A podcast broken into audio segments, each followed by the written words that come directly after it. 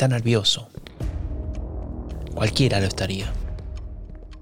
Un paso en falso y todo habrá sido en vano. Lo lleva bajo el brazo escondido en un pedazo de tela. Simula ser parte de su ropa. Ya está un poco más cerca. El sudor le corre por la frente, pero ha conseguido caminar naturalmente, como si no estuviera intentando contrabandear nada. Piensa en lo poético que suena la frase contrabando de ideas. Y es que lo que está intentando sacar de esa cárcel es un manuscrito que lleva tiempo redactando. Este hombre se llama Savarkar y es el autor de Essentials of Hindutva, un libro que luego será renombrado como Hindutva, ¿quién es un hindú?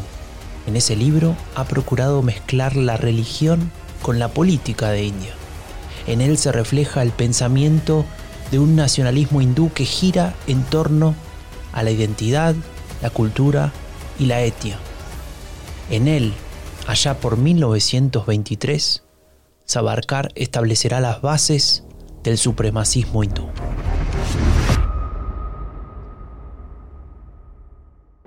¿Alguna vez te preguntaste de dónde viene la narrativa de Donald Trump? ¿Escuchaste hablar sobre una supuesta decadencia moral de Occidente? ¿Cuál es el poder de los Bolsonaros o los Milley en Latinoamérica? El discurso de la derecha radical tiene raíces profundas. No son solo fuegos artificiales. Son premisas, supuestos y teorías desarrolladas por un conjunto de pensadores desde hace ya varias décadas, los ideólogos de las nuevas derechas. Soy Franco de Ledona y te invito a desvelar la genealogía del pensamiento político de las nuevas derechas una serie especial de Epidemia Ultra sobre los orígenes del discurso de la derecha radical. Una producción de Rombo Podcast y Anfibia Podcast con el apoyo del Laboratorio de Estudios sobre Democracia y Autoritarismos de la Universidad Nacional de San Martín.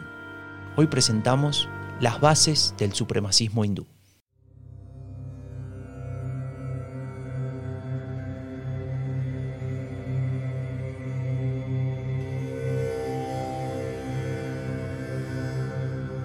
Cien años pasaron de la publicación del libro de Savarkar, ese en el que buscaba definir la hinduidad, que sería con gran esfuerzo y con mucha buena voluntad la traducción de hindutva.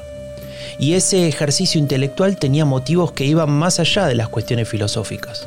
La intención era claramente política.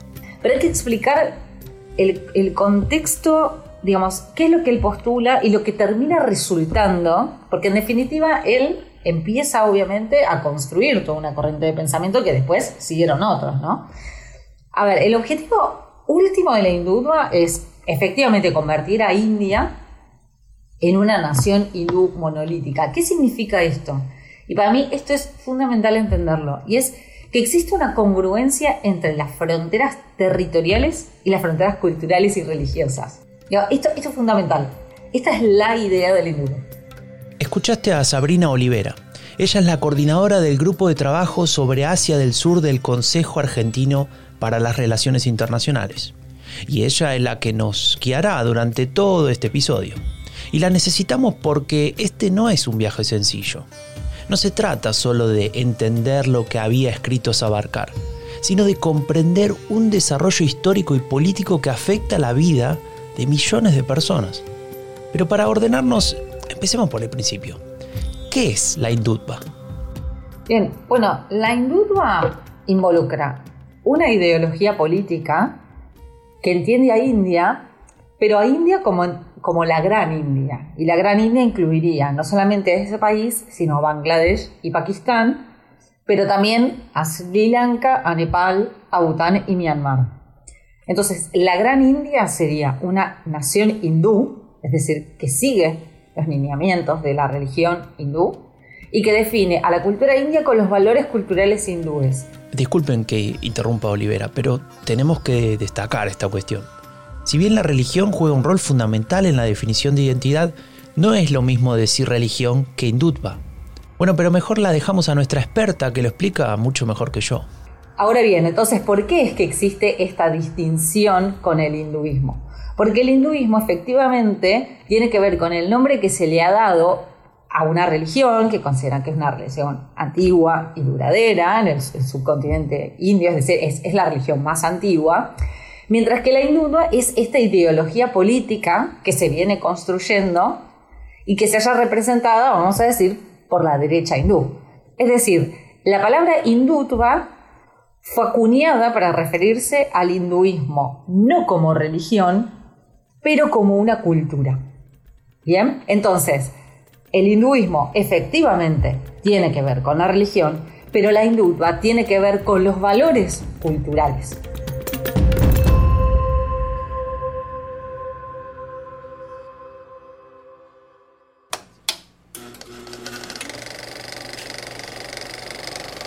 Vine a los archivos del British Film Institute. Y es que luego de esas primeras ideas que nos dio Sabrina Olivera sobre la hindutva, la Gran India y demás, pensé que sería útil ver algo de aquella India bajo el yugo británico. Y no sé por qué hablo en voz baja porque todas estas películas no tienen sonido. Y encima estoy solo en la sala.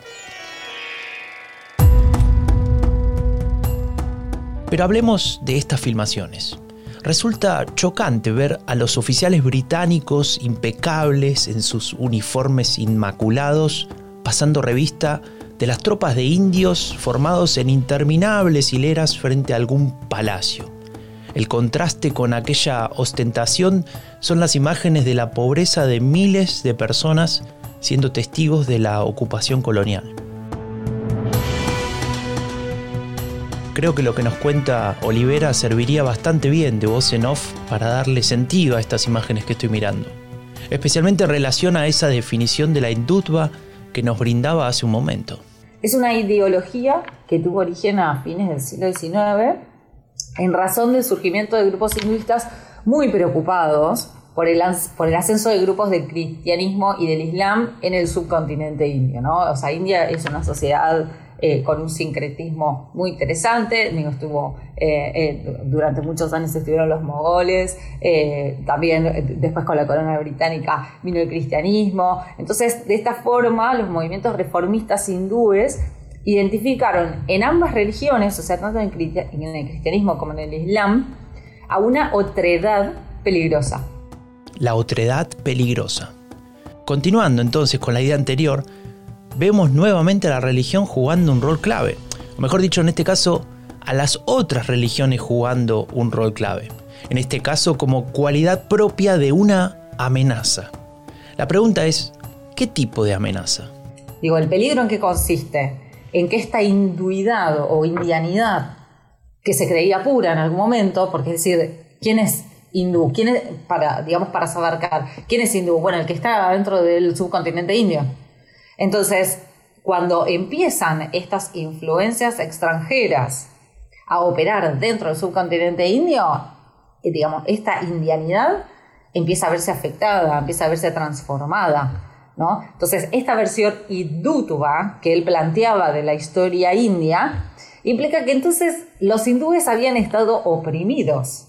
Para la hindútuba, o para esta corriente, todo el tiempo en que los indios estuvieron bajo la dominación islámica y cristiana, que fue entre el año 1200 y 1947, los hindúes se encontraron bajo regímenes que fueron hostiles hacia ellos, considerando que fue un periodo oscuro de la historia.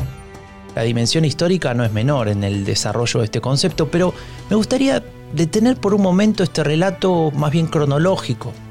Hagamos un corte transversal. Tal vez Olivera pueda profundizar aún más en aquella pregunta que se hace el libro de Sabarkar, y toda esa corriente ideológica naturalmente. ¿Qué es ser un hindú? Bueno, de acuerdo con lo que Sabarkar planteaba, igualmente Sabarkar no es la primera persona que empieza a hablar de hindú. Ya había un escritor anterior, pero Sabarkar empieza a profundizar eh, en estas ideas. Y en función de lo que él manifestaba en, su libro, ¿no? Eh, ¿quién es hindú?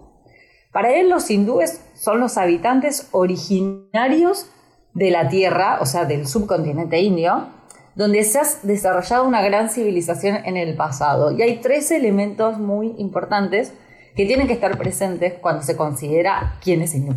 Uno es la nación común, otro es la raza común y el tercero, la cultura común.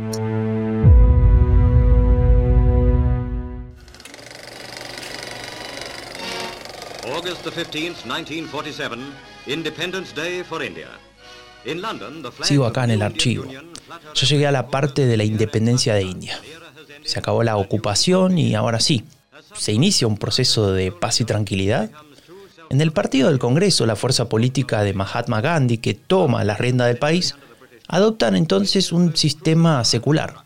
Así se garantiza que las religiones estén en pie de igualdad y con ello se terminan los conflictos. ¿No? Y no, no, por una sencilla razón. Tal vez no todos estén convencidos de que las religiones deban estar en pie de igualdad. Esto efectivamente a, quienes defendían la hindúa, los principios de la hindú, bueno, vamos a decir la, indianidad, no estaban de acuerdo. Tenemos que tener en cuenta que India es un país mayoritariamente hindú.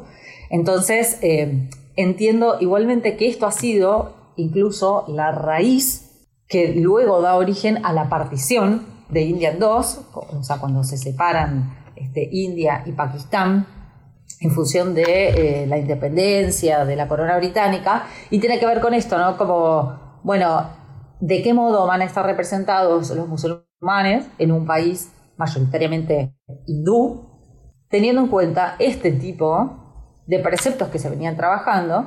Y eh, en efecto, quienes defienden la hindúa han formado grupos. Esos grupos eran más paramilitares, vamos a decir, la RSS es uno de ellos, y luego empiezan a tener muchísimo vínculo con la política y sobre todo con el partido que actualmente está en el poder, que es el Bharatiya Janata Party, podríamos decir, es como el, partido del hombre común o el partido del ciudadano común, más o menos esa sería la traducción, eh, y efectivamente ingresan en la agenda política. Ya vamos a llegar al partido que está hoy en el poder en India, el que lidera Narendra Modi. Pero me pregunto, antes de eso, ¿cuáles son entonces las consecuencias concretas de implementar el secularismo? Imagino el diálogo, el intercambio de argumentos para llegar a consensos constructivos. Ya no es entonces el dominio británico el eh, enemigo, sino que es toda esta humillación que provino de los cristianos y de los musulmanes y de las ideas del secularismo. En efecto, digamos, para que tengamos, eh, digamos, muy, de, manera muy gráfica cómo penetra estas ideas en, algunos hindúes eh, más radicales, tiene que ver con eh, la muerte de Mahatma Gandhi.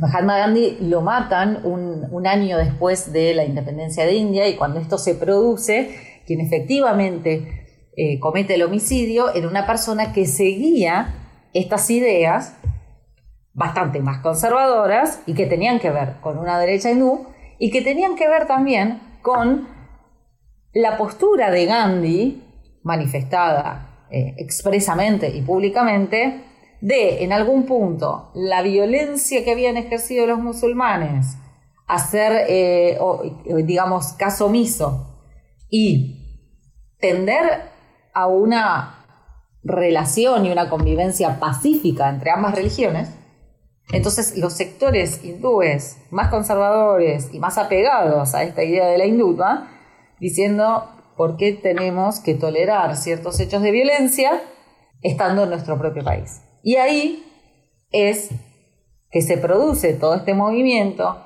donde finalmente matan a Gandhi, y en efecto, digamos, hay organizaciones que apoyan a la hindúa, una, una de esas es, la que mencioné anteriormente, ¿no? la RSS, que es Rastriya Swayamsek Sang, bastante complejo de mencionar, que en sus inicios aparecía como un grupo cultural, eh, digamos, por eso hablo de, un cambio de narrativa, ¿no? Porque al principio era un grupo cultural, no era un grupo político. Eh, su idea, la idea del RSS, era fortalecer a la sociedad hindú.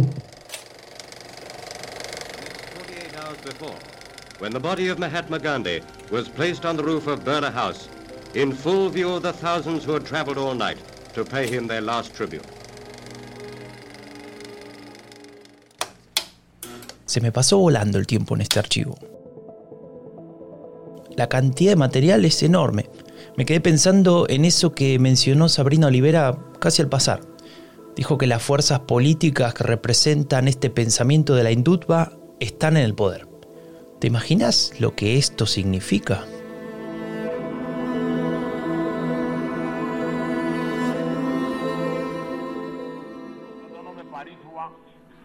जो नोटिफाई हो गया उसके संबंध में भी कुछ न कुछ कोशिशें हो रही है Eh, Te presento a Narendra Modi, el primer ministro de India. Ahora mismo está hablando en el Congreso de su país. O mejor dicho, está defendiendo una ley que le otorga facilidades para conseguir la ciudadanía india a ciertos inmigrantes. Te preguntarás a cuáles en particular. Bueno, aquellos inmigrantes que vinieron antes de 2015 de países como Afganistán, Pakistán o Bangladesh y cuya religión es la hindú, la budista, sikh, jainista, parsi o cristiana. Punto. Ninguna más. ¿Cómo? ¿Que si la musulmana está en la lista? Mm, no, esa no está en la lista.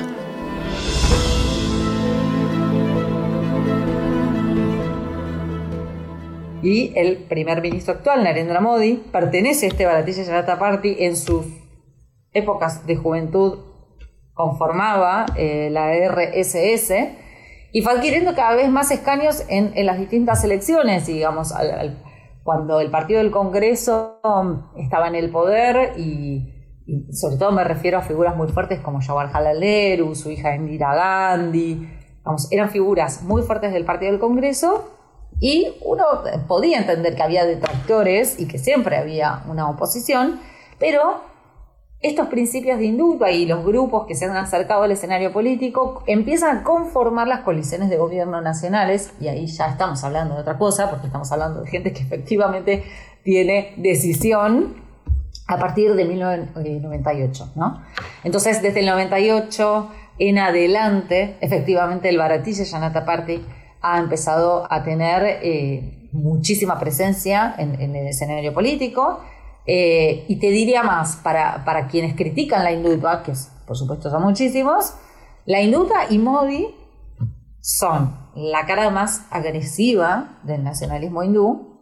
Eh, y, de hecho, desde que el BJP se encuentra en el poder, o sea, es decir, desde el 2014 en adelante, pues Narendra Modi está desde 2014, el discurso de la hindutva adquirió prominencia en la escena política india. Tal es así que, a ver, no, se menciona la palabra hindutva, pero sí cuando eh, Modi hace campaña en el 2014, había fichas en la calle que decía, soy nacionalista, soy hindú.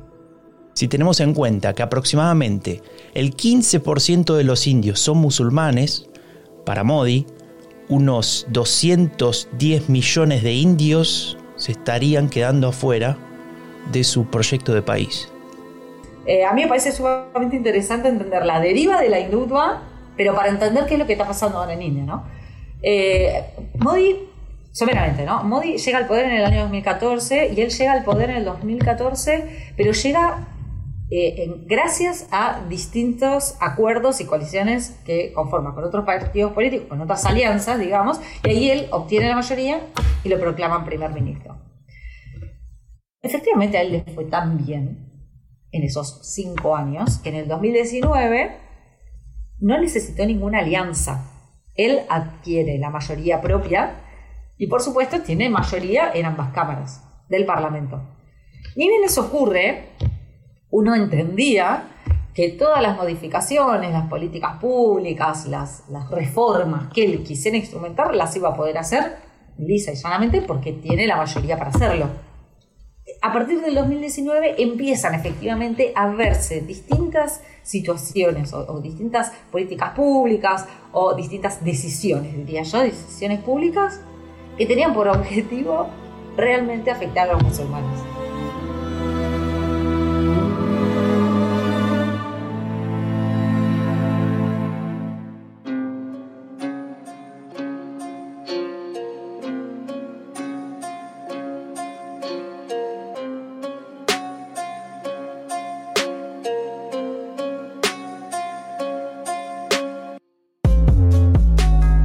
Gracias a Sabrina Olivera, que es doctoranda en la Universidad del Salvador y coordinadora del grupo de trabajo sobre Asia del Sur del Consejo Argentino para las Relaciones Internacionales, pudimos conocer las claves fundamentales del Indupa.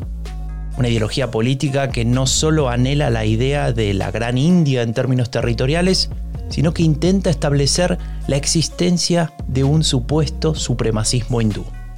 Sí, sí, porque en realidad lo que pretende la indulua es evitar la intervención foránea, es decir, la alteración de la pureza. Eso. Eh, o sea, que, que se altere la pureza. Por eso la idea es que coincidan las fronteras territoriales con las fronteras culturales y las religiosas. O sea, una India en donde haya hindúes. Es, esa es la idea. Esa es la idea. Y efectivamente, digo, hay una supremacía porque, eh, porque indio es el que nació acá adentro y es el que forma parte de la gran civilización india que se construyó, que supo en algún momento y que además fuimos humillados durante más de siete siglos por los musulmanes, por los cristianos, ahora intentan introducir una idea de la India secular. Digamos, en, efectivamente en estos elementos se ve la supremacía.